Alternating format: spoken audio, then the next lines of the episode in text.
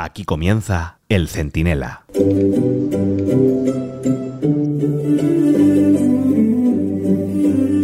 Aquí seguimos con que si Puigdemont firma con Sánchez ahora o dentro de unos días, que es la versión de propaganda monclovita que quieren que se instale en la opinión pública, pues seguramente para presionar a Puigdemont. También están con que si ponemos la jornada laboral de cuatro días y 37 horas, que eso por cierto debe ser un mundo para algunos ministros liberados sindicales, dirigentes de comisiones obreras y UGT y no pocas personas de distintos partidos.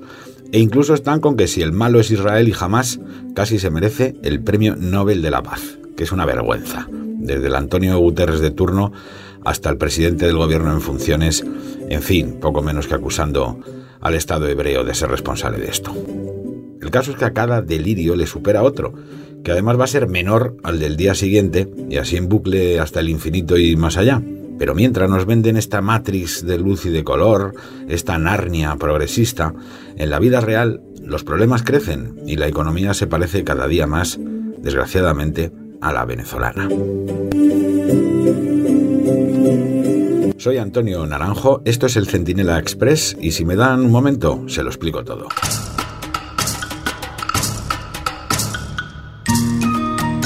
Lo dice el último informe de la OCDE, que examina la situación de los países más desarrollados del mundo. Un grupo al que aún pertenece España, aunque parezca mentira viendo lo que vemos. Y mucho menos sabiendo que hay gente trabajando ya durísimamente. Mira, para eso sí que no hay jornada laboral suficiente para sacarnos de esa clasificación. Si les damos otra legislatura, al paso que van, lograremos ese objetivo ampliamente y en los siguientes informes, pues no sé, apareceremos al lado de Senegal o, de Burundi.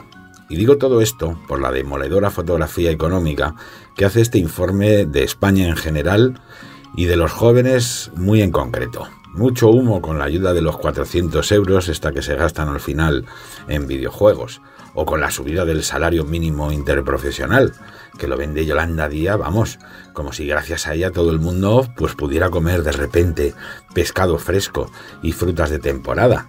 Permite cambiar la vida de la gente, tanto que, bueno, pues permite que una madre trabajadora pueda eh, facilitar que su hijo o su hija coma pescado o fruta de temporada. Bueno, también mucho humo recuerdan con los créditos a la compra de vivienda, de los que nada más se supo, con esas 120.000 viviendas que iban a estar para diciembre, vamos, y no han levantado ni la, ni la casa de paja de los tres cerditos. Porque la realidad es que la gente, y los jóvenes especialmente, viven peor y lo tienen más difícil que el resto de los europeos. Es que los datos son atroces. El paro en este sector, el de los chavales, es del 27% las subidas del salario mínimo interprofesional, esto que parecía que iba, en fin, a, permitir que atáramos los perros con longaniza, han aumentado el riesgo de perder el empleo, han reducido la creación de puestos de trabajo y además reducen las horas trabajadas porque lo que hace es repartirse el poco trabajo que hay, que si ya tenía salarios miserables, pues imagínense ahora. Este es el panorama al que se enfrentan pues los nueve millones y pico de, de jóvenes que hay en España hasta 29 años. Así que no hay más preguntas. Señoría, cada vez que Super Yoli o Super Pedro se pongan a presumir de gobierno social, habrá que recordarles que tienen a los jóvenes, pues poco menos que a punto de cogerse un cayuco, aunque sea con motor y con alas, para irse a otro país a buscar un futuro mejor. Pero es que la OCDE también enmienda la política fiscal del gobierno en dos frentes muy relevantes, ¿eh? con las pensiones que exigen además que se aumente la edad de jubilación. Es decir, trabaje usted hasta 10 minutos antes de morirse, ¿no? Y que se amplíe además el cálculo de la paga hasta las cuatro décadas de vida laboral. Claro, de esa manera la pensión final a cobrar pues será muy inferior. Y si esto fuera poco, los impuestos pues también tienen cosita de la OCDE. Ahora pide que se reduzca la presión fiscal sobre el IRPF y que se suba en todo caso el IVA. Claro, es normal, el IRPF lo tiene que pagar todo el mundo, consuma o no, pero al menos el IVA va en función de los productos que cada uno consuma. Con lo cual, si tienes más dinero, consumirás más y si tienes que pagar tú más IVA, pues probablemente sea para que las rentas bajas, las más modestas, no tengan que pagar IRPF. Que esto es justo lo contrario de lo que hace el gobierno. el gobierno de los titulares, el gobierno de, ay, qué pedazo de corazón tengo que no me cabe en el pecho.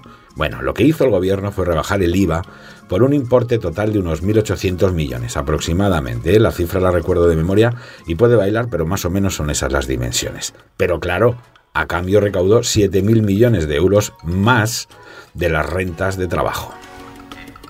Este es el progresismo ¿eh? de Pedro Sánchez y de Yolanda Díaz, de Batman y Robin, de los Pimpinela del gobierno.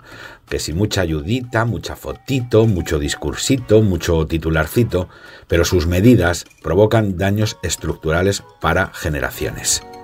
Y no le quiero decir nada si prospera la investidura, a todo lo descrito ya, habrá que añadirle más privilegios económicos para Cataluña, que sumados a los que ya tienen el País Vasco y Navarra, pues harán insostenible el estado de bienestar que conocemos en la España menos pudiente. Esto es muy fácil de ver y de entender.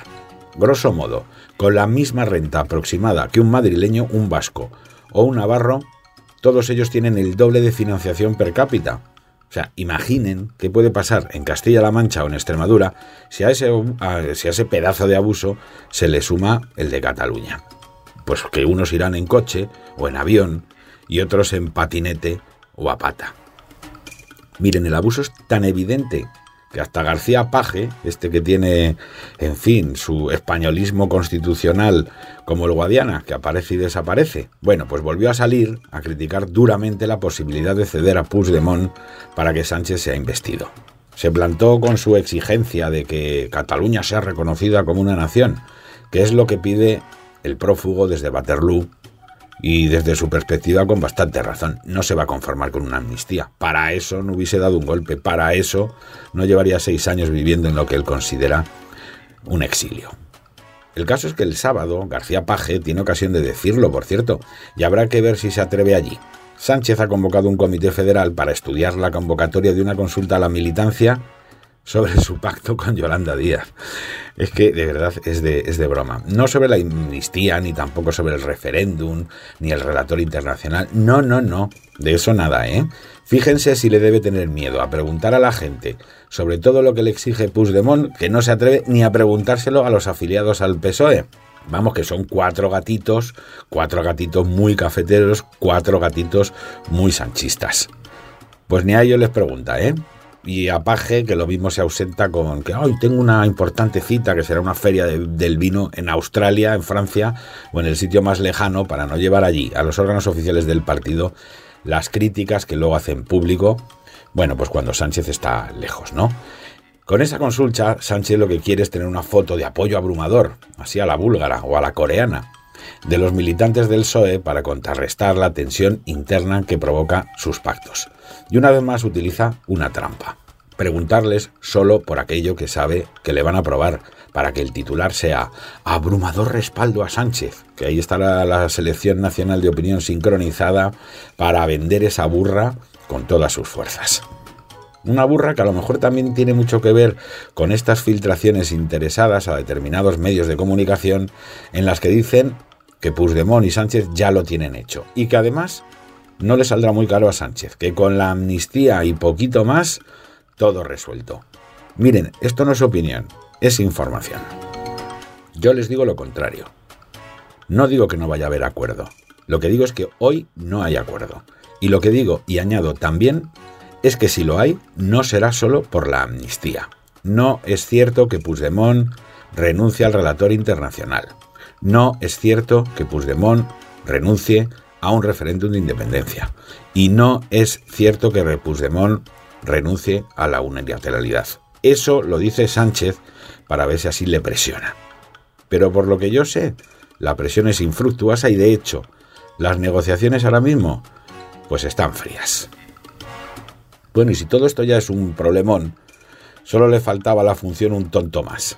Y ya lo tenemos. El secretario general de la ONU, Antonio Guterres, que debió desayunar lo mismo que Ione Belarra y atacó a Israel justificando de algún modo a Hamas, diciendo que la ocupación previa de Palestina explica un poco la tensión en la zona.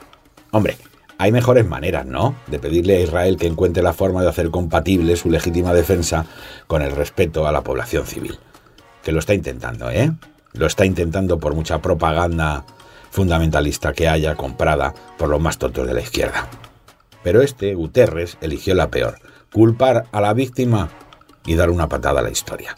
Porque Israel cedió Gaza en 2005, sacó de allí a 8.000 colonos judíos y nunca ha atentado contra Palestina sin que antes Palestina atacara a Israel. Esto Antonio Guterres, el de las Naciones Unidas para el Mal, lo sabe, pero no lo dice. Prefiere parecerse al turco Erdogan o por cierto al español Sánchez, que también le han respaldado. Uno a la bestia y el nuestro, Pedrito, como siempre, con circunloquios y en voz bajita, para que se le escuche lo justo. Pero se le escuchó. Si tiene que elegir entre Israel y Palestina, ya les digo yo que su elección seguramente sería la segunda.